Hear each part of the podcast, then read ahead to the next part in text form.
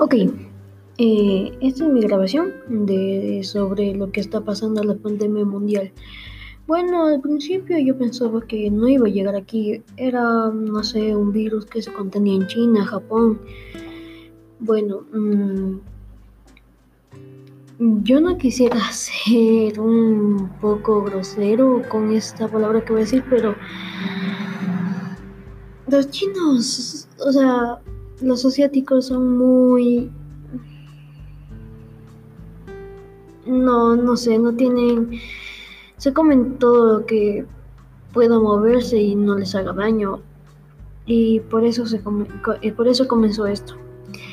Y bueno, desde que comenzó esto, yo estaba, recuerdo que estaba en la escuela. Y de ahí nos dijeron que ya estaba aquí en Ecuador y me asusté.